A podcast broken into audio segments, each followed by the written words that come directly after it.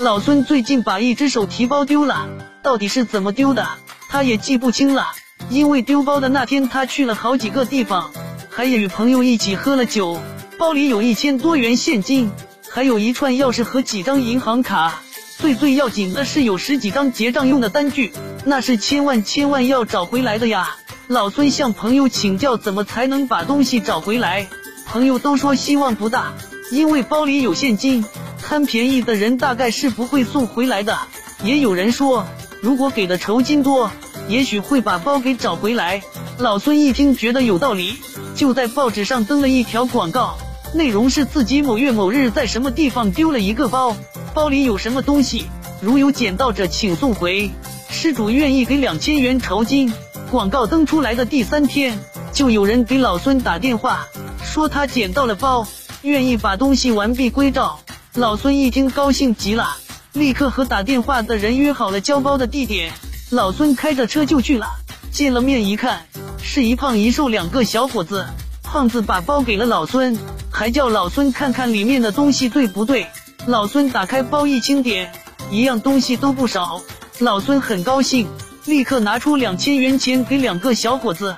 他们说什么也不要，你实在过意不去，就请我们吃一顿吧。瘦子说。这还不好说吗？小事一桩。老孙马上请两个小伙子上车，将他们拉到了附近的一家酒店，要了好酒好菜。三个人像老朋友似的聊起来，三个人把自己的情况都告诉了对方，连家庭住址、电话号码都留下了。话越唠越热乎，酒越喝越多。老孙感到真是找到知己了。就在这时候，瘦子的手机响了。瘦子接通手机，没说两句。就对老孙说：“对不起，我家里有点事，我先回去一趟。”说完便起身先走了。胖子说：“他走他的，今天咱们这酒要喝透了。”他把服务员叫过来，又要了一瓶白酒。老孙觉得盛情难却，不喝好像自己请不起客似的，和胖子又对饮起来。这一喝就是两个多钟头。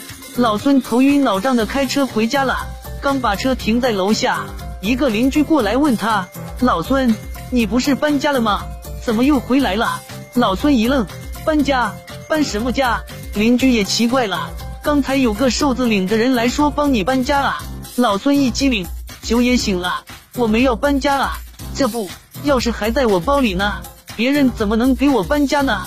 邻居说：“人家有你的钥匙，我们还以为是你叫他们来的呢。”老孙急忙往楼上跑，打开家门。只见里面空空荡荡的，警察听了老孙的报案，对他说：“你的包当初就叫小偷给偷了。”老孙还有点不信，那他们怎么会又给我送回来呢？警察分析道：“他们把包里的钥匙重配了，看到你登的广告后，他们故意把包给你送回来，而且不要你的酬谢金，取得了你的信任。其实他们的目的只有一个，就是把你家的具体地址套出来，好偷到更多的东西。”你一时被蒙蔽，把驴肝肺当好心了。先走的那个瘦子就是找同伙到你家去盗窃，胖子继续在酒店拖住你。听后，老孙后悔的直跺脚。